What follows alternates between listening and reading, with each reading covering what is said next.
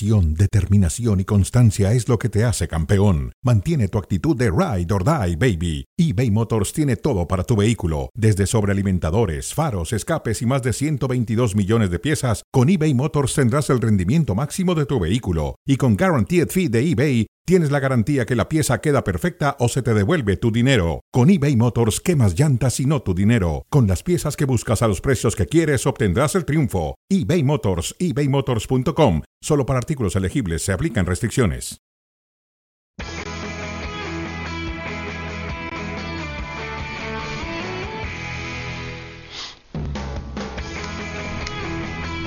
¿Qué tal? ¿Cómo les va? Bienvenidos a Fuera de Juego, jornada de Europa League de la que ya iremos dando cuenta, jornada de mucho fútbol en general desde el pasado martes y que ha dejado nombres puntuales para irlos analizando. Los dos, el de Kylian Mbappe y Erling Holland, que ahora ya se comparan con los que vienen dominando hace rato el fútbol y que parece nuevo. No figuran en este momento tanto como Messi Cristiano. Con Fer, con Richard, con Alexis, el tema pues tendrá que ser ese y sobre ese vamos entrando porque tuvo que pasar y mucho tiempo para que Messi y Cristiano Ronaldo pues no estuvieran en, boca de todos por lo que hacen y por los goles que marcan y por lo determinante que pudieran llegar a ser. Hoy esa conversación le pertenece a Kylian Mbappe y a Erling Holland por las actuaciones que han tenido. Esto es el valor de mercado que se le otorga a cada uno según Transfer Market. 198 millones para el francés, aunque según le parecieron, Fer, serían 200. Eso por si en el Madrid están realmente interesados en sentarse a platicar. ¿Qué tal? Qué gusto saludarles. Y, a mí lo que me han contado es que el eh, Alkelaifi lo que quiere son 220 millones por Kylian Mbappe. Si es que alguien llega a la mesa a sentarse con él y se lo encuentran con ganas de venderle, porque no quieren venderlo tampoco, por mucho que a Mbappe le queda un año de contrato. Las negociaciones se han frenado, se han congelado en los últimos días y Mbappé está planteándose eh, ver para dónde van a tirar los, eh, las fichas en los próximos días y a dónde se van a empezar a mover piezas para saber si se va o no. Eh, preguntémonos por qué hablamos de Mbappé y Holland. ¿Es la ansiedad por entrar ya a una nueva era? ¿O en realidad estos dos jugadores merecen hacerse dueños del, del comienzo de una nueva época en el fútbol mundial. Eh, es una actuación maravillosa de ambos en esta jornada de Champions League, pero no habrá que apresurarnos a, reemplazar a Cristiano y Messi de una era en la que, si bien quizás ya no dominan eh, por sí solos y podrán tener compañías eventuales cada tanto, siguen siendo, me parece, los jugadores de los cuales tendríamos, no que hablar ahora mismo, claro, porque poco hicieron en la Champions en esta jornada, pero sí al menos seguir considerándolos dueños de estos días. No son los primeros nombres, eso es cierto, ni el del francés ni el del noruego Richard, que pretenden sentarse en esa mesa en la que alguna vez arrimó una silla Neymar, pero después tuvo que levantarse. Casi lo mismo pretendió hacer Antoine Griezmann en una declaración que tal cual daba el francés en, ese sentido de poder compartir mesa con estos dos. No le terminó alcanzando ni qué decir de Eden Hazard. Se pensaba que el belga podía llegar a esos niveles, tampoco se ha siquiera acercado. Tiene que ver lo de Holland y Mbappe con la falta de protagonismo de Cristiano y de Messi en la misma jornada de Champions, Richard, en donde sus equipos han quedado uno muy exhibido y el otro pues al menos derrotado y con cuesta arriba para la vuelta en Turín. Con el saludo muchachos, tiene mucho que ver sobre todo con el primer golpe que da el día martes eh, el jugador francés cuando se hace dueño del Camp Nou en un partido donde está Lionel Messi. Obviamente nosotros tenemos tiempo vaticinando que Mbappé va a estar a esta altura a su edad ya una Copa del Mundo ganada, habiendo ya disputado por lo menos una final de Liga de Campeones de Europa, aunque en aquel momento frente al Bayern no llegó a ser figura, pero sin embargo viene dando esos señales desde hace rato, que está no solamente para sentarse en esa mesa, está para heredar precisamente lo que ha venido haciendo Messi, lo que ha venido haciendo Cristiano Ronaldo. Yo creo que la mayor dificultad en esto para poderlos uno meter dentro del debate. Hay que esperar a tener una semana como la que tuvieron Messi y Cristiano Ronaldo, donde no brillan en competición europea, porque los otros dos, tanto Holland como el propio Mbappe, juegan en equipos que quizá no llaman tanto la atención como para uno verlos con la misma seriedad que podías ver a un jugador que esté en el Barcelona, que esté en el Real Madrid o que juegue en el Manchester United. Que un futbolista destaque y tenga los números que tiene como delantero hoy en día Erling Holland, con la selección de Noruega, con el propio Borussia Dortmund, los números que tiene en Liga de Campeones de Europa, pero por jugar en el Dortmund no hace que uno preste mayor atención hacia lo que hace, porque uno sigue estando eclipsado hacia los grandes equipos, ahí donde hay otras figuras, uno sigue estando eclipsado por lo que puede hacer la Juventus, el Real Madrid, el Barcelona. Igual es el caso con Mbappé, estar en el Paris Saint Germain, si bien es el mejor equipo de la liga francesa, todavía no le terminamos de dar esa suficiente, eh, suficiente ocupación de nuestro tiempo en destacar y ver lo que viene haciendo Kylian Mbappé y que podría colocarlo en esa, en esa mesa que yo creo desde hace un rato está, no sé, parado de un lado de Messi, esperando que Messi se levante para él sentarse. Sí, pero, pero haciendo eso, Alexis, esperando todavía, porque es que no sé si es un tanto hasta irrespetuoso, decía Fer, acelerado, un poco prisa, pero no sé si cabe hasta irrespetuoso querer comparar a dos que discuten estar entre los mejores de la historia, uno seguro, el otro pidiendo su lugar como cristiano, con dos futbolistas de 20 y de 22 años, que sí, nos han deslumbrado a todos esta semana y lo vienen haciendo hace rato, pero que tienen eso, 20 y 22 años apenas. ¿Qué tal, Ricardo? Buenas noches a todos. Bueno, eh, a ver, lo, que ha, lo que ha puesto en, la mesa a Cristiano y a, Messi eh, ha sido su regularidad. Eh, lo que les ha hecho convertirse en, dos depredadores del área y batir todos los récords ha sido el hacerlo un día detrás de otro. Eh, luego, para estar ahí hay que tener esa misma regularidad. Yo esa regularidad de momento a, a Holland se la estoy viendo, porque no para de marcar goles, salvo el tramo de, de, esta temporada en el que ha estado lesionado. Este chico no ha parado de marcar goles, sale a más de un gol por partido con el Dortmund, salía casi un gol por partido con el Red Bull Salzburgo, con lo cual la regularidad de Haaland de momento, bueno, le voy a llamar Haaland y otra vez de Holland, le voy a llamar Erling y así me quito de problemas. Y le llama Holland y le llama bien.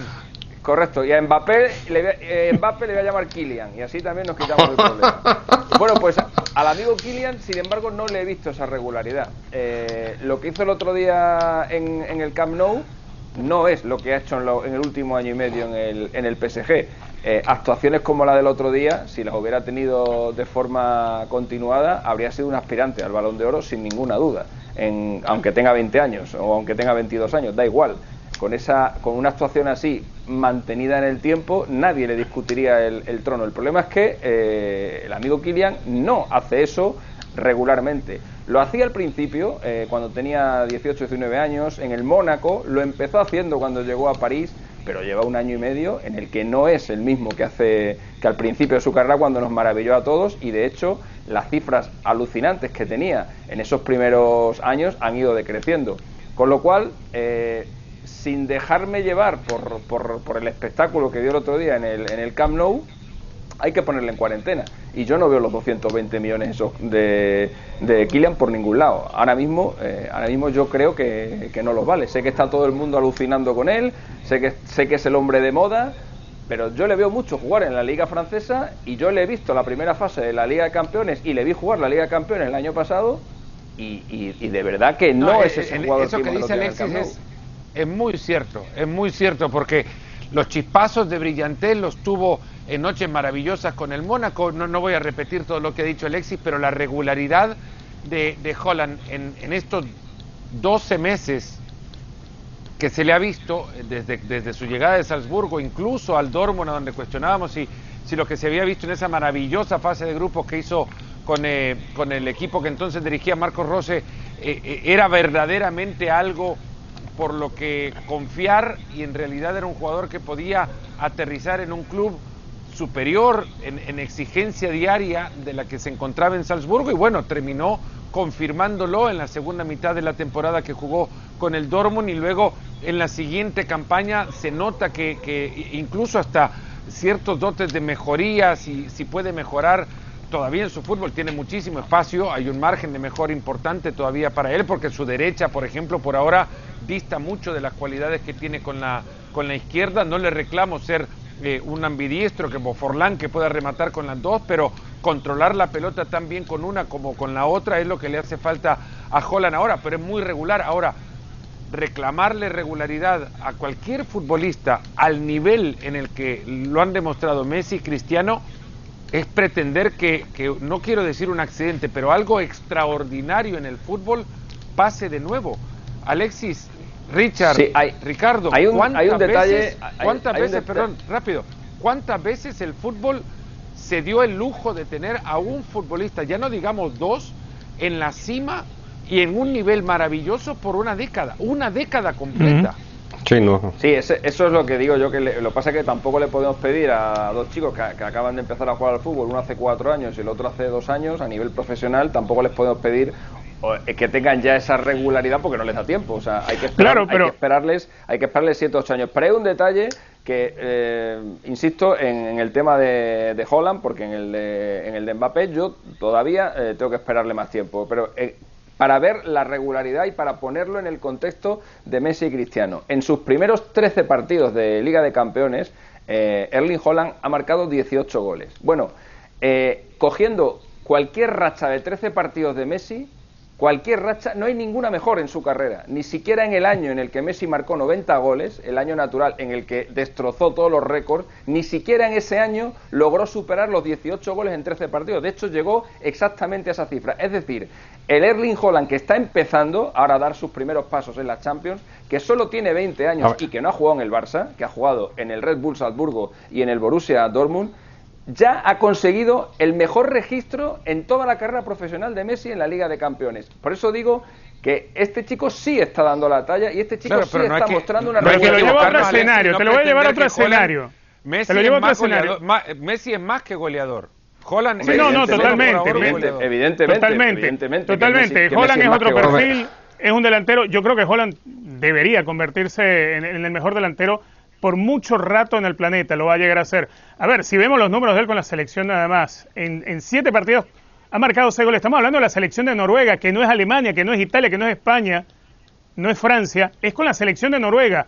No tiene un compañero a nivel de esa selección de tener tantas oportunidades y no es una selección que esté acostumbrada a ganarle y pasarle por arriba a sus rivales, donde un elemento como Holland pues, que juega con dos delanteros exactamente. Y que sea este chico el que brilla con una selección que no es lo mismo lo que pueda brillar con el Dortmund y después te pase como le pasaba no sé a George Weah en la selección de Liberia que no podía hacer nada porque la selección no estaba a su nivel. Bueno Holland es capaz de hacer lo mismo que hace en el Dortmund reproducirlo en Liga de Campeones de Europa hacerlo en el campeonato local y hacerlo además con la selección por eso yo creo que Holland sí, definitivamente eh, se va a terminar convirtiendo en el mejor delantero del mundo por mucho tiempo. ¿Qué, qué, está más a la mano hoy, Fer? Eh, en esta comparación, insisto, hasta injusta para estos dos con quienes estamos pretendiendo compararlos. Pero ¿qué, ¿qué, está más a la mano? ¿Qué pareciera más fácil? ¿Que Holland y Mbappé se encaminen hacia donde parece que van para tomar ese relevo que ya les estamos poniendo desde ahora?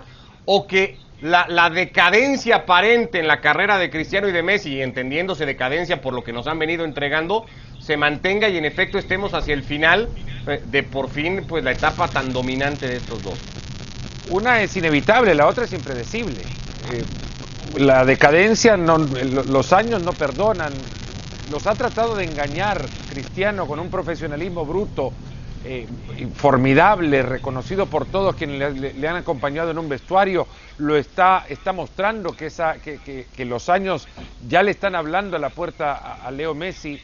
Eh, y eso es inevitable, eso es, parte del desarrollo natural de un deportista profesional en cualquier ámbito. Lo otro es totalmente impredecible porque hay cuestiones que pasan por el camino de los jugadores a los que también ellos, también, ellos tienen que gambetear más allá que una pelota lo que le pasó a Ronaldo Luis Nazario, por ejemplo. Él habría sido el mejor jugador de la historia, se habría colocado sin duda alguna en el lugar de los mejores de la historia, de no ser por esas crueles lesiones que lo alejaron de las canchas y le impidieron de nuevo ser eh, el, maravilloso jugador completo que era antes de, de las lesiones, porque en el relato del partido eh, Barcelona-París Saint-Germain, el tercer gol, yo digo Kylian Nazario da Lima, porque tiene algún parecido en ciertas acciones con, con Ronaldo Nazario da Lima, pero no en todas, en la que le falta la gambeta en espacio corto, eh, tiene una gambeta larga muy parecida a la de Ronaldo, tiene una carrera muy parecida a la de Ronaldo, incluso hasta, hasta en forma, pero luego vamos al conocimiento espacial, a cómo Ronaldo que se vio mucho después de, debilitada su capacidad por las lesiones, por, por, una cuestión de instinto y de supervivencia dentro de la cancha y en su carrera a soltarse, a, reconocer espacios que poco se le ven a Mbappé, porque muchas veces se le ve cuando Neymar está en la cancha, por ejemplo, que es lo que se ha referido eh, sutilmente Alexis recientemente, eh, cuando Neymar está en la cancha, Mbappé muchas veces se pierde en el campo. Se pierde o choca o no se encuentra totalmente cómodo porque Neymar está en un espacio que él quisiera estar ocupando también. Y esta inteligencia, no solamente emocional, sino futbolística, es una cuestión de desarrollo, algo que Cristiano ha encontrado en las últimas tres temporadas quizás. Antes, sus técnicos sobre Cristiano decían que era un, un jugador que no sabía que era futbolista. Es que, el, primer gol, tremendo que marca, el primer gol que marca Mbappé en, el Camp Nou, eh, con Neymar no lo habría marcado nunca, porque no estaría ahí.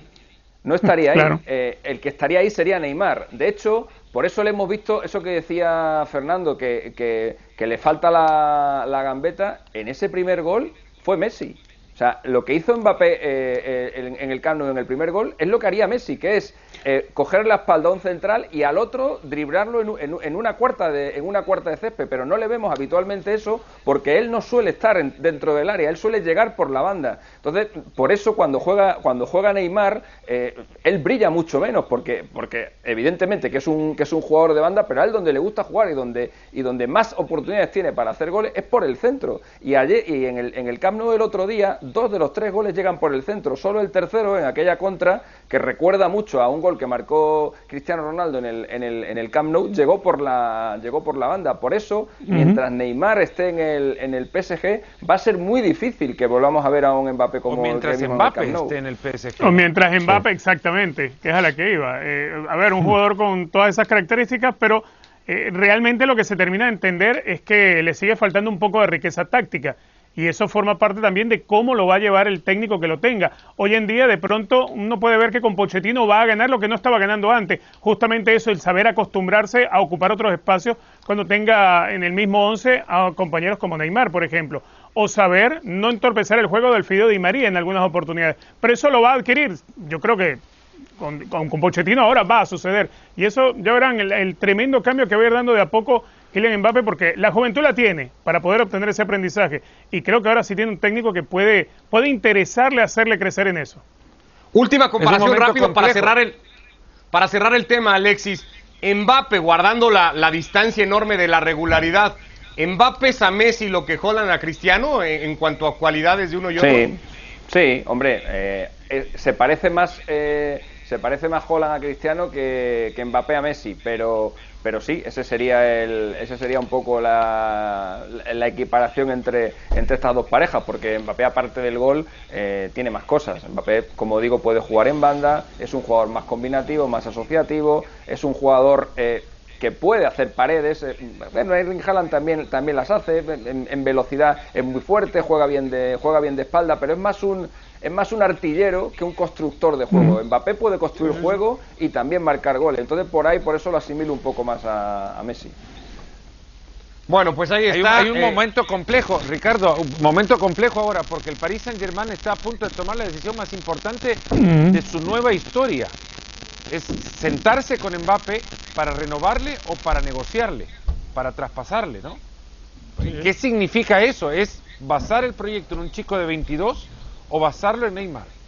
Es un, es eh, un, un, golpe que marcará el rumbo de la cultura que pretendan construir. Y si es con Neymar, seguramente o probablemente acompañarlo con Messi de 34 y dejar a ir Mbappé de 22. E, esa ecuación también seguramente a, a escena si se confirma. Y permitirle a otro que construya un proyecto alrededor de Mbappé. Pasamos a la jornada, si les parece, de Europa League, a lo que se ha jugado, al parte de los partidos más destacados. Uno de ellos se ha disputado uh, Fer en Turín y, ha encontrado pues a una Real Sociedad lejos del ánimo que presumiblemente se esperaba por la racha o la seguidilla de victorias, las dos que presumía en liga, las dos últimas de Imanuel Alguacil, contra un Manchester United que ha dejado eh, al lado las dudas y que ha llegado a Turín pues a arrasar con la Real. Bueno, este partido creo que nos dejó en tres minutos dos acciones, o tres acciones, una en cada, eh, dos en, las, en cada área casi de, de, apertura de marcador. Fue muy rápido el, partido, no miraba el reloj y decía, no, no, puede ser que haya pasado tan poco y, se haya generado tanto. Janus tuvo una muy, muy temprano en el partido como para castigar a su ex equipo y luego eh, lo, de, lo de los de Imanol Alguacil. Eh, se tiraron un, balazo en el dedo gordo, de verdad tiraron la línea hacia arriba y jugaron a lo que tanto le gusta a Solskjaer, es que ir a buscar a, ahí arriba a Rashford y su velocidad es eh, jugar con fuego para cualquiera que, lo provoque y la Real Sociedad lo provocó, quedó mal parado en varias ocasiones, defendió muy mal en las contras, eh, lamentable partido de, de, el lateral, el central por, por derecha, eh, Subeldia, eh, lamentable, tristísimo partido de Subeldia, pero tristísimo el suyo, quizás por reiteración de malas acciones y terminó siendo una referencia de toda la última línea de este equipo que luego le fueron fue recibiendo goles fue, se vio incapaz de, superar, eh, vaya, se vio incapaz de encontrarse al, al de la temporada pasada, alguien que pudiera romper líneas, que, que, que, se encontrara con alguna oportunidad en espacio cerrado. Y luego de esto fue el United a la carrera, lo, lo convirtió en un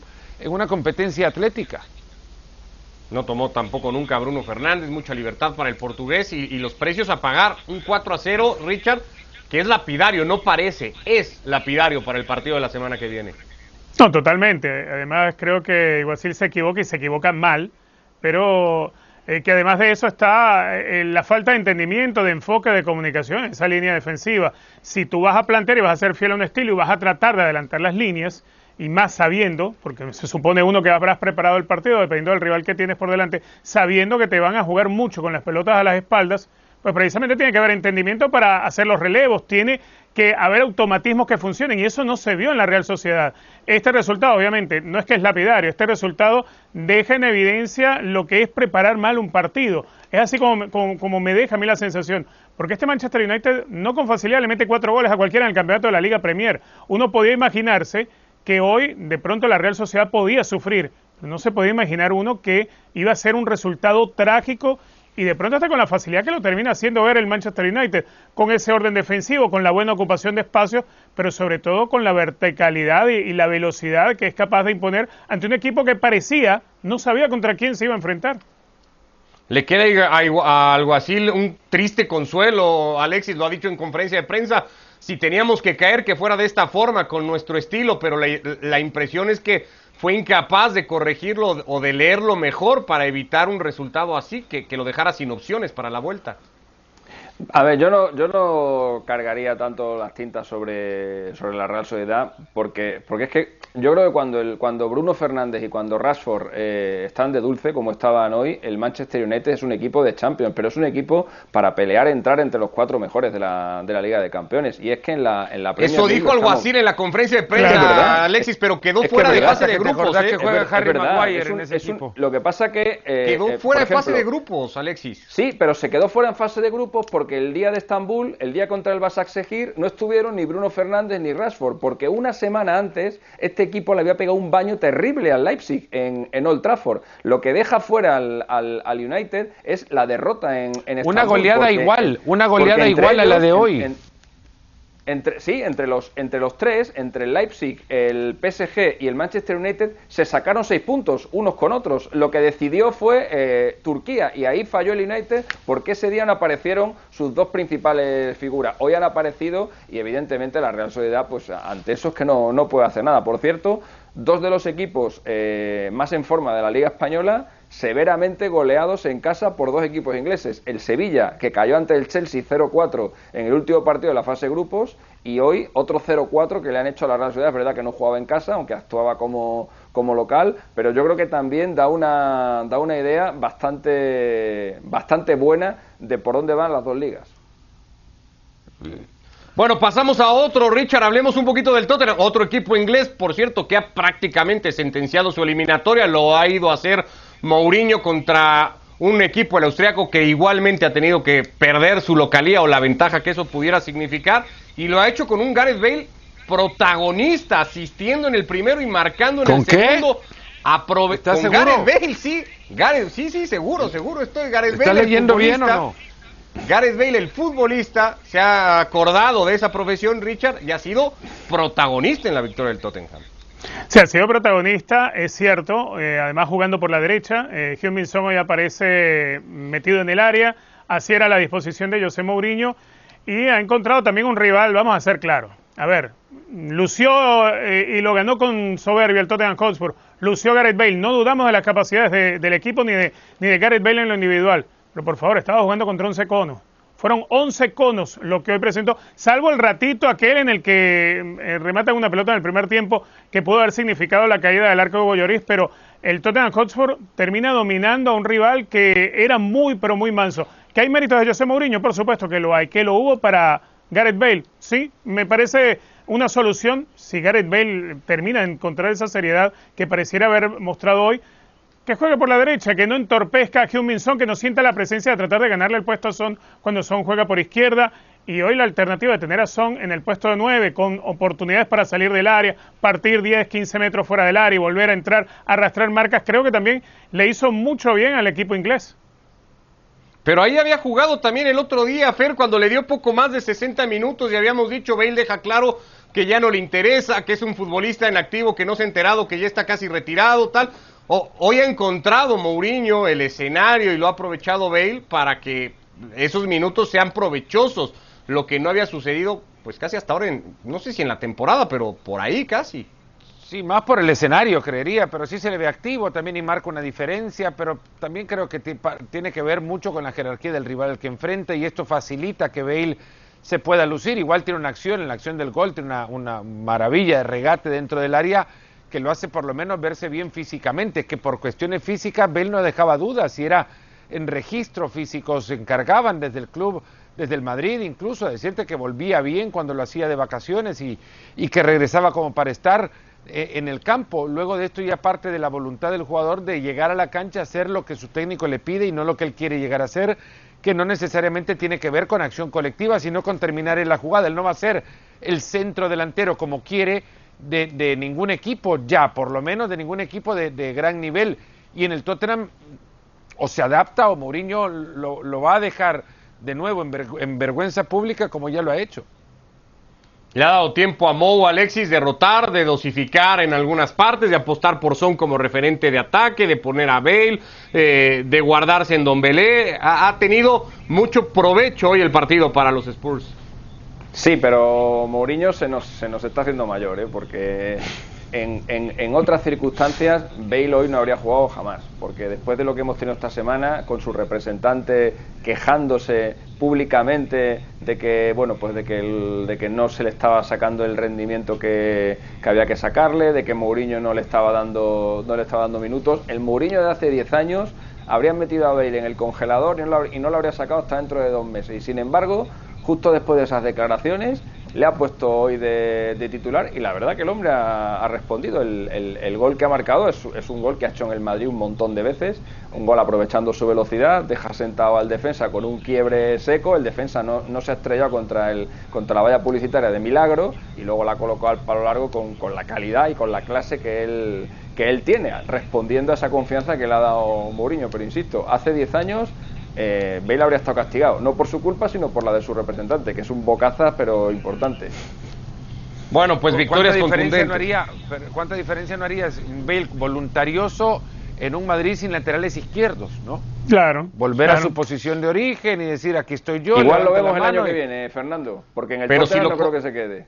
Pero si lo condicionas a voluntarioso, la cosa ya va complicada entonces. Por eso digo, por eso digo, alguien que como profesional diga yo no quiero lucir en el, en el, área, quiero servirle a mi equipo y se planta de lateral izquierdo. Ese es el problema. También le fue en el Tottenham en su primera etapa.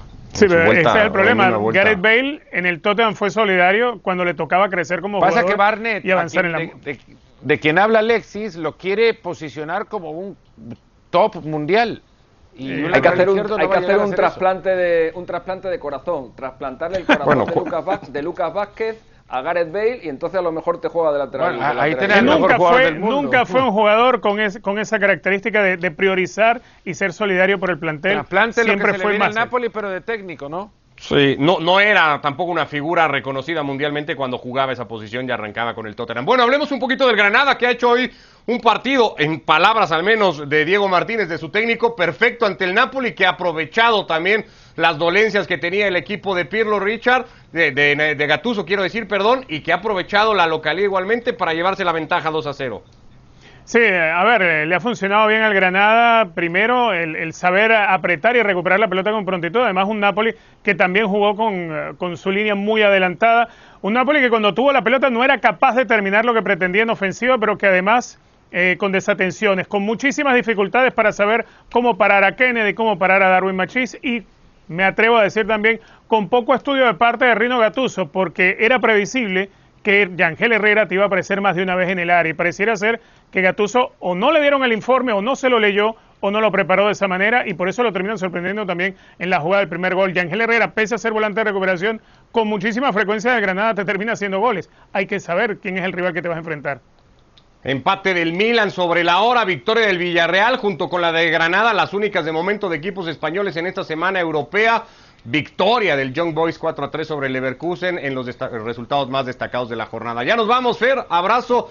Richard, igualmente Alexis, gracias. A los tres que les vaya muy bien. Saludos.